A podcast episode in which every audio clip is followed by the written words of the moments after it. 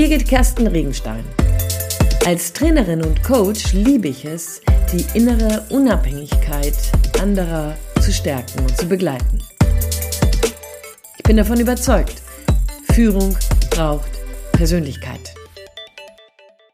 Hallo, wie schön, dass du wieder dabei bist.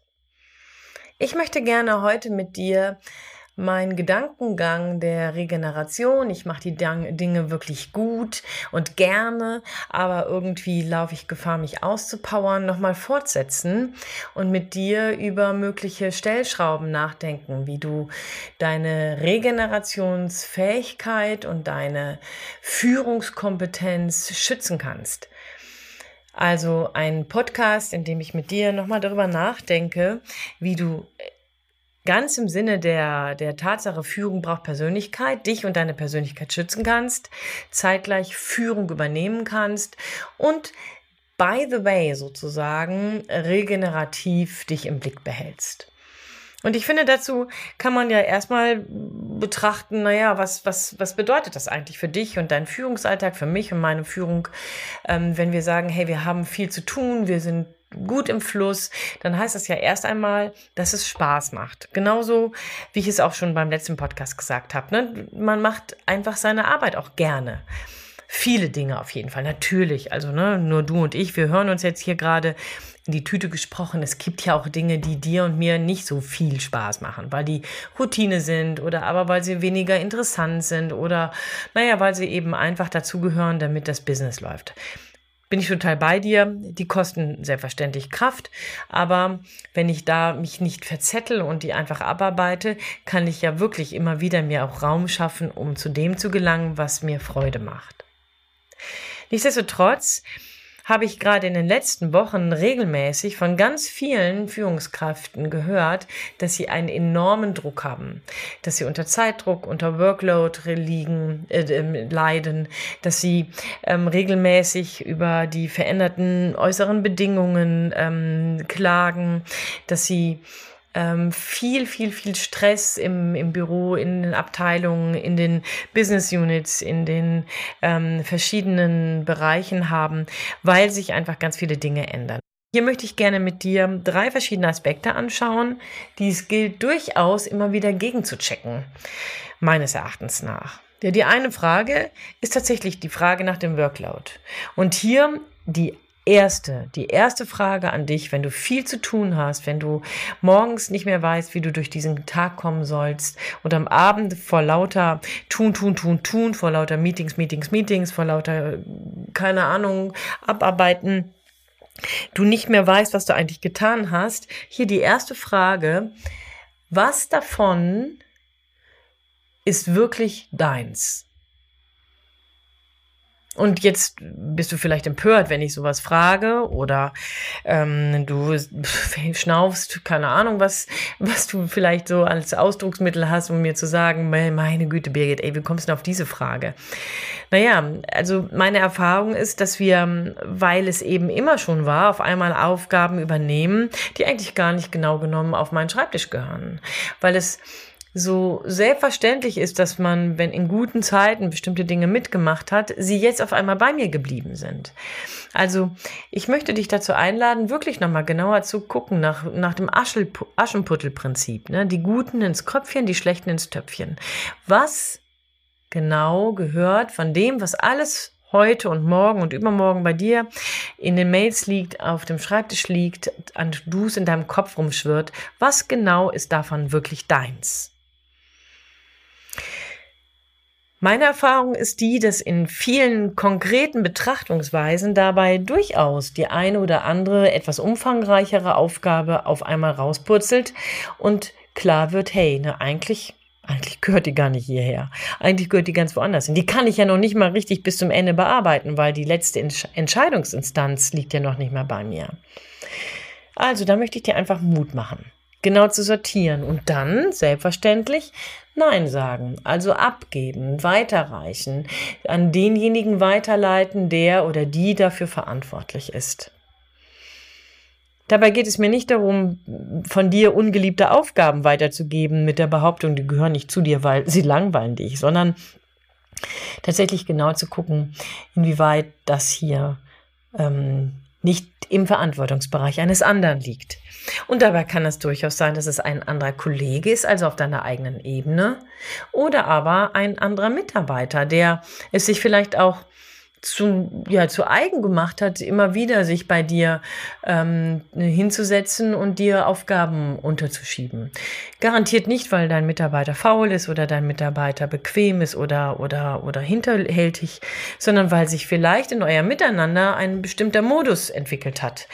Und jeder, der, der Mirko Fischer, dein Mirko Fischer eben bei dir ins Büro kommen darf und dabei einfach seine Spuren hinterlässt, indem er seine, eine seiner Aufgaben bei dir lässt, weil er die nicht kann, weil er die nicht mehr schafft oder was auch immer. Also, rechtzeitig Nein sagen, nachdem du Aschenputtel gespielt hast, sorgt dafür, dass du sicher das ein oder andere vor der Tür halten kannst. Das zweite ist, genauer zu gucken, ob sich nicht der Mirko Fischer, statt seine Aufgabe bei dir zu lassen, nicht noch eine zweite bei dir einfangen kann. Also was kannst du genauer delegieren? Nicht nur zurückzugeben, sondern was kannst du auch einfach delegieren? Du nimmst eine Aufgabe an, wohl wissentlich, dass du das der Maria Koslowski oder dem Mirko Fischer gibst. Ja, denn die gute Nachricht, Delegation gehört tatsächlich zu deinen Aufgaben als Führungskraft. Gute Nachricht. Wäre eine Möglichkeit, mit dem Workload umzugehen. Etwas, was außerdem viele Menschen, die in Führung sind, belastet, ist die Tatsache, dass sie zwar Führung übernehmen, aber durchaus damit rechnen müssen und es vielleicht sogar konkret erleben, dass sie Widerstände im Team haben. Ich habe jetzt vor kurzem mit einer guten ähm, Freundin darüber gesprochen und sie erzählte, dass sie das Angebot hätte, eine sehr, sehr umfängliche Führungsaufgabe zu übernehmen, ähm, mit einer direkten und mit einer indirekten, großen indirekten Führung. Und ähm, sie aber zögert, weil sie weiß, dass es dabei garantiert mindestens zwei ähm, Sollbruchstellen gibt, in denen es Reibung geben wird, weil jemand gerne ihre, diesen Post auch haben möchte aus dem Team und weil es die eine oder andere gibt, die das vielleicht ähm, sehr, sehr kritisch betrachtet, was dann meine Freundin in der Führungsaufgabe leben würde. Das bewegt sie tatsächlich dazu, diese Aufgabe eventuell nicht zu übernehmen. Unabhängig davon also, dass hier vielleicht auch nochmal genauer guckt werden muss, warum man ablehnt oder nicht, finde ich die Tatsache als solche sehr bezeichnend. Ja, wenn du Führung übernimmst, egal in welchem Setting, wird es Menschen geben, denen das nicht gefällt. Willkommen im Club. Es ist so, dass wir das natürlich gerne anders hätten. Wir hätten gerne, dass irgendwie alle, mit denen wir arbeiten und denen wir vorgesetzt sind oder für die wir Führungsverantwortung übernommen haben, uns ein Cheerleading geben. Ja, finde ich auch. Fände ich auch cool. Muss ich ehrlich sagen. Fände ich auch mega, wenn, wenn das regelmäßig gesagt, oh, bist du toll, ja, das macht Spaß, mega, wie schön. Und lucky you, wenn du das so erlebst. Aber bitte geh nicht davon aus, dass das so bleibt. Denn es wird Dinge geben, die du entscheidest, die jemand, der nicht die Führungsverantwortung hat, nicht sofort durchblickt. Es wird Situationen geben, in denen du Informationen nicht so transparent weitergeben kannst, ähm, wie du es gerne hättest. Und damit automatisch den ein oder anderen irritierst. Es wird bestimmte Zusammenhänge geben, in denen du dich sehr safe und sehr sicher bewegst, aber die nicht eben für jeden so einsehbar sind, dass jeder in deiner Mitarbeiterschaft, in deinem Team deine Entscheidungen, deine Empfehlungen nachvollziehen kann. Und ja, dadurch entsteht auch Widerstand. Also, ich sag's mal so, jetzt ganz frech gesagt, könnte man das auch so sagen, viel fein, viel eher. Ne? Also jetzt will ich dich nicht ermutigen, total dilettantisch in deiner Führung zu werden, aber ähm, es kann durchaus sein, dass der eine oder andere sich deswegen an dir reibt, weil du auf einmal besonders klar bist, weil du auf einmal besonders konsequent bist, weil du ganz bewusst an manchen Stellen auch Führung und damit auch eine bestimmte Entscheidungskompetenz einforderst oder einfach nur lebst. Also, sollte sich jemand an dir reiben, dann gehört das als allererstes mit in die Rolle. Und ich finde, auch das ist eine gute Nachricht. Da bitte ich und werbe ich und wünsche ich dir wirklich, dass du viel dafür tust, dass du dich innerlich frei machst. Innerlich frei machst von dem Antreiber, allen gefallen zu wollen, es allem passend zu machen sondern darauf zu vertrauen, dass du einen Job, eine Aufgabe, eine Verantwortung übernommen hast, deren der du gewachsen bist, zu der du gehörst und die dich dann souverän machen kann, wenn der eine oder die andere das nicht so toll findet. Solltest du breiteren Widerstand bekommen, ist das durchaus wichtig, das sensibel zu betrachten und dabei auch in die Selbstreflexion zu gehen. Auch hier, ne? Du weißt, welchen Podcast du hörst, du weißt, um welche Qualität es mir hier geht. Nur eine reflektierte Führungskraft ist eine gute Führungskraft. Und hier bitte ich dich wirklich ernsthaft auch in die Selbstreflexion zu gehen, wenn die Widerstände wachsen. Denn nicht alles ist falsch, nur weil es sich unangenehm anfühlt. Ja, das zweite ist, manchmal gibt es Mitarbeitende und Angehörige in deinem Team, die des Schimpfens sehr gut, geübt sind, um das mal so auszudrücken. Die Bedenken haben, die ein Aber haben, die ein, das wäre aber besser gewesen haben. Und ich finde das auf der einen Seite einen sehr wichtigen bereichernden Aspekt im Team, weil wir brauchen nicht nur Ja-Sager, die voranpreschen und alles unterstützen. Wir brauchen auch Menschen, die erstmal ein bisschen langsamer werden und genauer hingucken und ein Aber auf den Lippen haben. Aber wenn das zu einem Modus wird, zu einem regelmäßigen, immer wieder aber oder nein oder das geht nicht oder aber es sollte doch anders, meine Güte, wäre es doch besser, dann möchte ich dich hier sensibilisieren und dir Mut machen, ihnen auf Augenhöhe zu begegnen und zu sagen, okay, dir gefällt es nicht, wie würdest du es denn anders machen? Also nicht dann zum Lieferungsdienst, also zum, zum eifrigen, dienstbeflissenen Lieferer, Zulieferer zu werden von guten Ideen, von guten anderen neuen Lösungsideen, sondern die Frage zurückspielen. Du bist unzufrieden damit? Okay, das habe ich verstanden. Ich verstehe aber noch nicht, wo genau du es anders gemacht hättest. Was genau deine Lösung wäre. Naja, und sollte sich dann der Konflikt, der, der Widerstand mehr und mehr in einen Konflikt bewegen, dann bist du auf jeden Fall gut beraten, ähm, hier transparente Kommunikation zu ermöglichen und gegebenenfalls sogar dir eine Moderation oder aber irgendeinen Konflikt ähm, managen, ein, ein, ein Konfliktmediator oder eine Konfliktmediatorin zu holen. Der dritte Aspekt, unter dem wir als Führungskräfte häufig zu, zu leiden haben, sage ich mal, oder aber wodurch Druck entsteht und der dich und mich in unserer in unserem eigenen Voranschreiten ähm, durchaus auch in Stress bringen kann, ist eine regelmäßige, ich möchte fast sagen kontinuierliche Underperformance von Mitarbeitenden.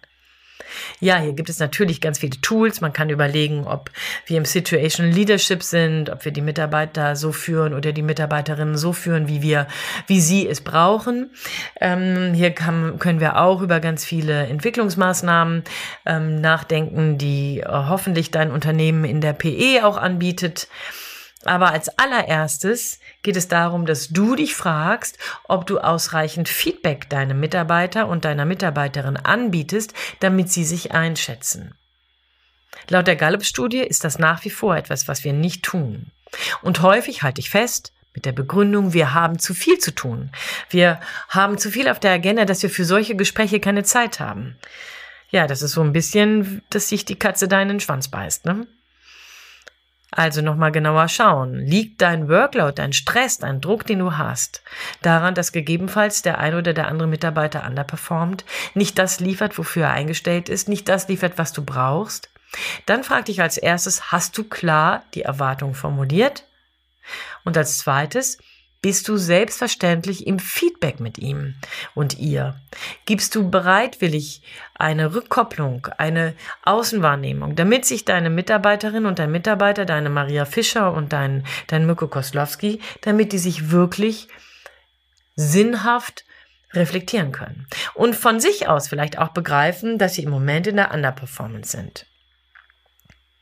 Denn wenn du das nicht machst und hier deinem Mirko Koslowski und deiner Maria Fischer ähm, nicht das Feedback gibst, wird es wahrscheinlich darum gehen, dass es dann irgendwie in deinem Team ein Workaround gibt.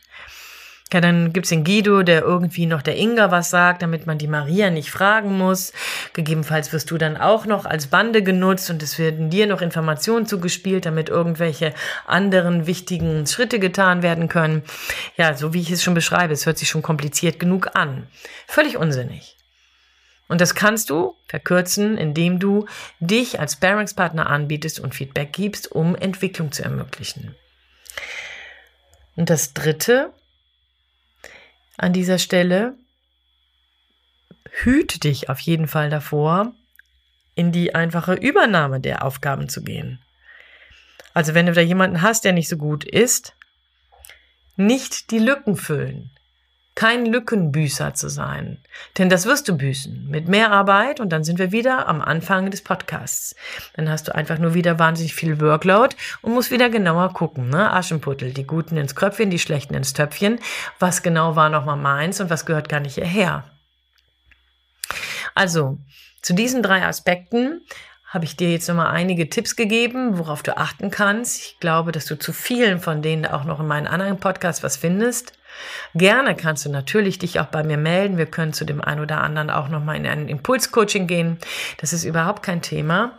Das, was ich allerdings an dieser Stelle auch noch einmal mit anschneiden möchte, ist die Frage, ob du bei all dem Workload und bei all dem Stress dir Zeit genug nimmst, um dich um dich selbst zu kümmern und nicht nur um deine Verantwortlichkeiten und deine Mitarbeitenden. Ja, vielleicht verdrehst du die Augen, vielleicht findest du es auch ein bisschen nervig, dass ich damit immer wieder anfange. Aber ich persönlich merke, dass es ja an, von allen Ecken und Enden im Moment schreit. Ne? Achtsam mit sich umgehen, resilient sein, sein Mindset verstärken und so weiter. Und unterm Strich kommen dabei unwahrscheinlich oft überarbeitete, gestresste, mit Symptomen hantierende Führungskräfte raus. Und warum? Weil sie eben nicht ins Nein sagen, delegieren gehen, in eine innere Unabhängigkeit gehen, um sich Widerstände nicht so persönlich zu nehmen oder aber die Mitarbeitenden nicht in die Eigenverantwortung bringen, weil sie nicht das Feedback nutzen und am Ende auch nicht für sich selber eine Sorg Sorgfaltspflicht wahrnehmen. Wann hast du das letzte Mal Pause gemacht? So richtig. Wann hast du das letzte Mal ein Buch oder ein ein Buch gelesen, ein Lied gesungen, einen Tanz getanzt, deine Bahnen geschwommen, deine Kilometer gelaufen. Wann hast du das letzte Mal gesund gegessen? Wann hast du das letzte Mal Pause gemacht? Wann hast du das letzte Mal Urlaub gemacht, offline? Ja, man wagt es gar nicht zu denken, aber den gibt es tatsächlich. Also, viele Ansätze. Ich möchte dich jetzt gerade nicht damit langweilen mit tausend anderen Sachen, die man noch tun kann, um in die Regeneration zu kommen. Dazu werde ich sicherlich nochmal einen anderen Podcast nutzen. Aber ich möchte dich dazu animieren, dein Workload ist nicht Gott gegeben. Und das ist zum Ende vielleicht noch eine schlechte Nachricht. Nicht selten hast du ihn dir auch deswegen selbst gemacht, weil du zu selten Nein sagst und zu oft Ja gesagt hast. An dieser Stelle also schau nochmal. Wie kannst du dich selbst hier schützen vor zu viel, um gesund zu bleiben und das, was von dir gefordert wird und tatsächlich von dir zu liefern ist, auch abliefern kannst. Beim drüber nachdenken, beim Ausprobieren, beim sich selber reflektieren wünsche ich dir viel Spaß. Und solltest du dich rechts überholen, weil du sagst, Mensch, du wolltest das doch alles schon mal anders machen, super. Du weißt, dass ich das mega finde. Also, dann überhol dich einfach rechts und fang neu an. Denn eine reflektierte Führungskraft ist eine gute Führungskraft und Führung braucht meines Erachtens nach eben genau das. Persönlichkeit. In diesem Sinne wünsche ich dir viel Spaß. Deine Birgit Kersten Regenstein von Teamkompetenz. Einfach stärker machen.